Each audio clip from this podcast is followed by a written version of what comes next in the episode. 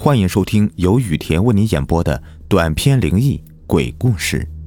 本节目由喜马拉雅独家播出。今天的故事的名字叫《墨齿》第一集。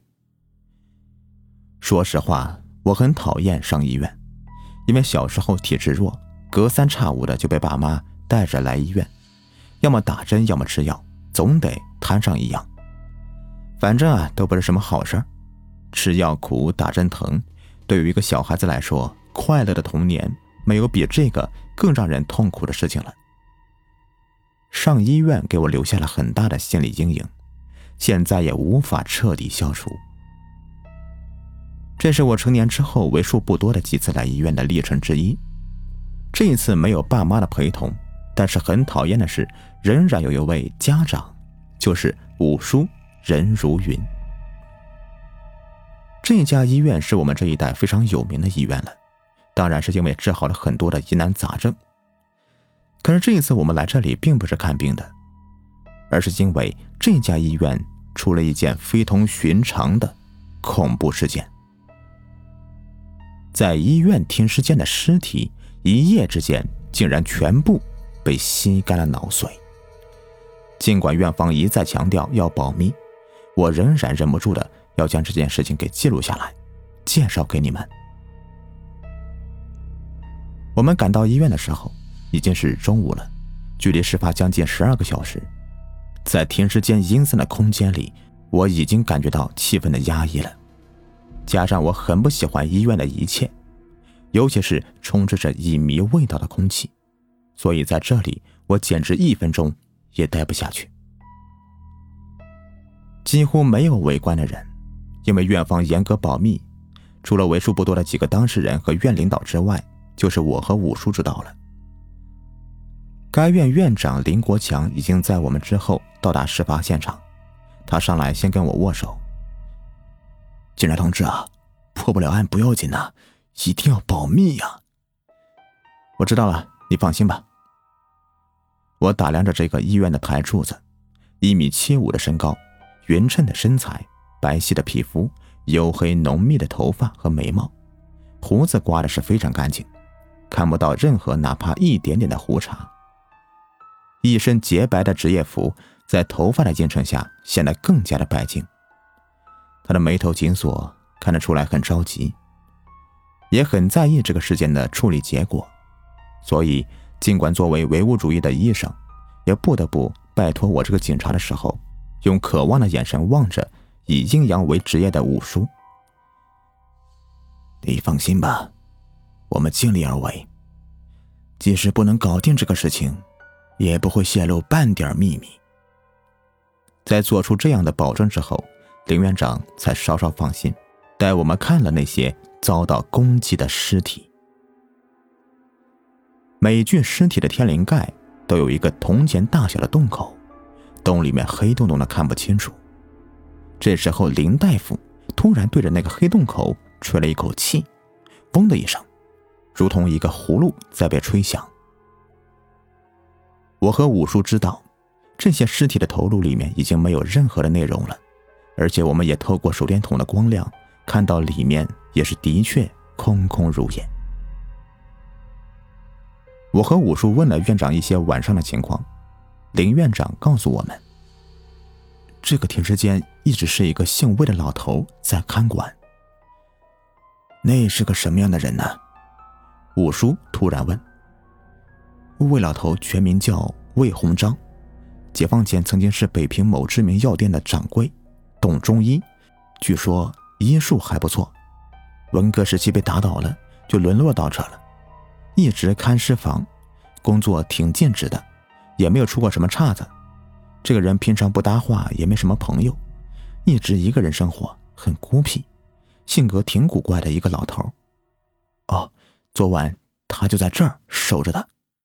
一早起来，有一个护士发现他晕倒在门口了，这才知道出了事。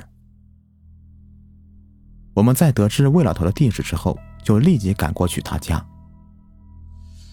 魏老头住在一个废弃的街道的东头，这里曾经是一个繁华的街道。但是随着全县政治中心的南移，已经全部衰落了。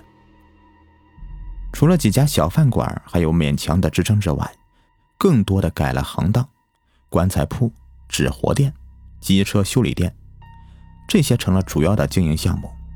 其中以棺材铺和纸活店为最多。走在堆满花圈的街头是一种什么样的心境，可想而知，更别说住在这里了。我们费了相当的周折才找到老人的住处。斑驳的墙皮和破碎的瓦片是我对这间青砖瓦房的最深刻的印象。门没有锁，进了前院。老人正在门口的台阶上支着简易的锅灶，上面做饭呢。看到我们来了，老人只是瞟了一眼，并没有停止他的工作，似乎我们只是一个不相干的路人。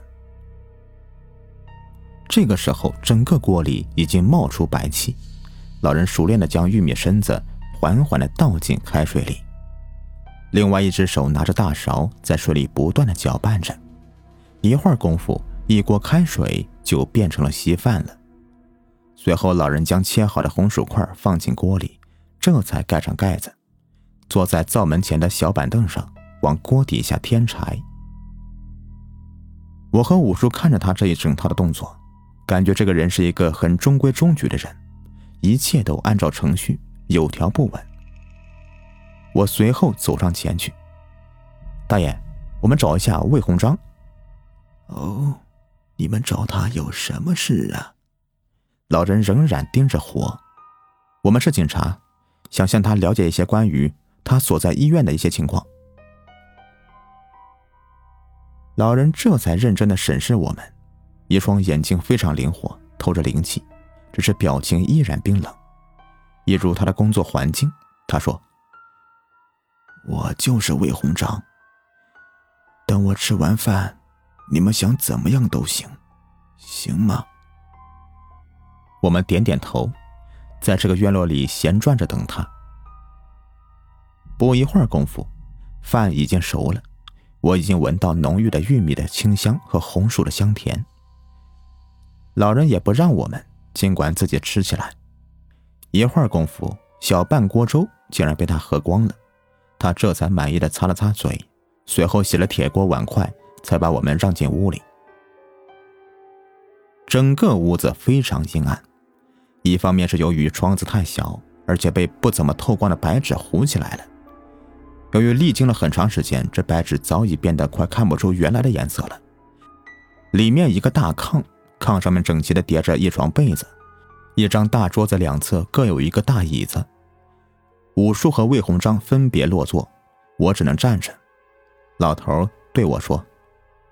只有两个椅子，你坐炕上吧。都定坐之后，老头才说起昨晚的事情。昨天晚上十一点多的时候，我去上厕所，半道回来的时候出了事儿，我看见了一部分的过程。他说的很谨慎，唯恐出了什么岔子。天尸房里一共有十六具尸体，这是在我接班的时候清点过的。昨天已经有两个家属将他们家的尸体拉走了，不用清点我也知道是十六具。但是您知道，我这人呐就好较真，一定要拉着管理主任再数一遍，这才放心。就这样啊，一直到十一点都没什么事。这时候我上厕所的时间到了。每天晚上这个时候啊，我都要去厕所解大便。几十年来一直都是这样。昨天晚上有很好的月光，我就没有带手电筒。回来的时候，我就发现情况不对了，因为我出门的时候总是锁着门的，可是我发现这门呢，已经开了一条缝儿了。几十年了。每天晚上我上厕所回来都要拿钥匙开门，这个习惯是很难改变的。我的手已经摸到了钥匙，在好奇心的驱使下，我凑了上去，透过那条门缝往里面一看，差点我老命都吓没了。里面一个人弯着腰，在尸体的头部位置吸溜吸溜的喝粥似的吸着脑髓。整个停尸房里面一片黑暗，除了我从门缝里面照进去的一点月光，月光就照在那个汉子的脸上，有一寸宽左右的一道光线，将他的后脑分成两半。他似乎感到有人在窥视他，于是慢慢的转过头来，冷冷的对着我笑。我看到了，他的牙是黑色的，不是烟熏的那种黑，而是那人长着一口黑色的牙，黑的发亮。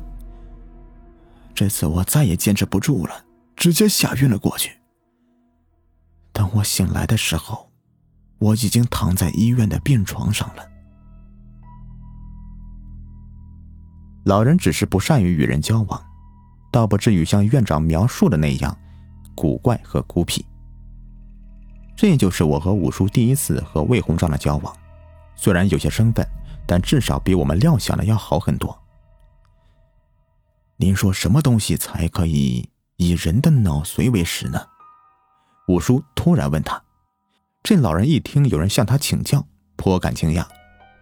很长时间了。这久违的请教终于再次出现，老人颇为感激，所以话也多了起来。这古书上记载，古代有一种东西专吃人的脑髓，唤作兹文。这种怪物后腿发达，前腿退化，站立行走比人略低。雌兽有翼，善飞跑，是人失脑髓。无涉活人，也有一种说法，说这兹文乃是地狱的一种怪物，生于阴山之阴，非常健忘，记性极差，所以吃人脑髓，记住一些要紧的事情。武叔对这件事情呢，还是有些了解的，于是他决定亲自去停尸房待上一晚，然后看看能否找到一些线索。当天晚上，我们带着一些必备的物品到了停尸房。按照魏鸿章老人的建议，我们躺在放尸体的柜子里。这个柜子是老人专门准备的，可以从里面窥探到外面发生的一切，但是安全仍然无法保证。如果这个墨齿人发现我们，或者把我们当成尸体吸了脑髓，那就惨了。而且，从来不喜欢医院的我，原本对这个环境就有着很深的抵触情绪。但是对这个案子比较感兴趣，所以心情很复杂的就接受了这个计划。在这里面趴着是一件非常痛苦的事情，因为周围大都是因为意外而死的人，放在外面有发生异味的担心，所以这类人士的遗体就放在这样的装满冰块的停尸柜里，有点像洗澡堂里面的那些放衣服的小柜子，一排一排的。一些刚刚死去的病症人士则暂时被摆放在停尸间的床板上。虽然魏鸿章老人已经将我们栖身的柜子的冷气关掉，但是我们仍然能感到寒冷，因为周围的柜子仍然保持着零下的温度，加上身处一群尸体中间，即使再热浪滚滚的夏日中午，也不一定能够暖和到哪里去。在这里面熬过了受罪的三个小时。我和五叔也无法交流，只好眼巴巴地盯着外面大厅的动向。已经十一点了，如果那个墨池遵守时间的话，应该已经快到了。魏鸿章老人这个时间大概正在自家的那个简易的厕所里进行他雷打不动的上厕所的活动了吧？这个时候，门外面已经有了响动。我密切的关注着门口，心跳的很厉害。虽然之前魏鸿章老先生已经告诉过我们这个墨池的模样，我有一定的心理准备，但是等到真正遇到时，却发现自己仍然有些恐惧。门开了，一道皎洁的月光顺着门缝突然射进停尸间里。随着门被轻轻的打开，那月光的照射范围。也逐渐扩大。终于，一个影子出现了。这是个什么东西？五短身材，就像一个五六岁的孩子，两脚着地，一颗脑袋生得奇大，根本就不像那个老人说的那样。这个孩子般大小的东西，他慢慢的走向摆在大厅里面的尸体，看不清楚他的脸，但是能够明显感到他那种情绪很激动，因为他急切的掀开了盖着身体的白布，喘着粗气，眼睛突然变成绿色。我被吓得忍不住叫了一小声，那个东西立刻警觉起来，朝着声音的源头观望，手下的动作也停止了。我心里大叫一声：“不好！”那个东西已经放弃那具尸体，朝着我藏身的地方走过来了。距离越来越近，看的也是越来越清楚。那是一张怎样的脸呢？褶皱，肮脏。眼球突出，只有一半脑袋留着长发，但是从五官上仍旧能够看出来，这是一个人的模样。他的眼睛泛着绿光，时不时的张开一下嘴，露出乌黑的牙齿。他一步一步的逼近我藏身的柜子，我屏住呼吸，等待着一个危险的到来。那个东西离我越来越近，我本能的缩着身子。屏住呼吸，仍然有一点侥幸，希望能够躲过这场劫难。但是，一切都没有用，那个东西就是奔着我的方向来的，而且近在咫尺。就在我担心他要打开我的柜子的时候，我才终于放下心来。他奔着我旁边隔壁的柜子去了。他拉开那个柜子，从里面拿出尸体来，撕掉包裹在外面的袋子。一个血肉模糊的中年男子的尸体暴露出来了。那个东西立即用手指在尸体上的头部敲打几下，然后敲出一块来。那尸体的脑袋上就形成一个形状规则的圆形洞口。那东西把那张大嘴缩成一个吸管状，伸进洞口，贪婪的吮吸起来。哪用得了一分钟啊？那东西将里面的脑髓吸光，然后对着洞口吹了一口气。发出“嗡”的一声，这一声也让我恢复了紧张。如果他尝到甜头，把我藏身的柜子也拉开了，这可怎么办呢？我赶紧握紧了手里的手枪，摸索着把子弹压上枪膛。等他打开那一瞬间，我就立即开枪，打不死他也要让他见个红。真是越担心什么就越来什么。这东西扔掉手里那具。对他来说已经没有任何用处的尸体，转身就朝我的柜子走过来。我心里像一个紧绷的弓弦，随时爆发。当我的柜子被打开的一瞬间，我的手枪准确无误的打到了那个东西的身体。具体打到哪儿了，我也不清楚，但是我知道我的确打中了，因为我的脸上也溅了一些粘稠的恶心东西，散发了一种说不出来的怪味。吃了亏之后，那东西以极快的速度跑出了门，地上留下一串粘稠液体的印记。我和五叔已经出来了，他对我竖起大拇指，这可真是罕见的荣耀啊！我记得我刚考上大学的时候，他朝我竖过一次大拇指，这是第二次。在我还没有从刚才的刺激和兴奋中缓过劲来的时候，又出现了一个人，彻底让我和五叔。崩溃了。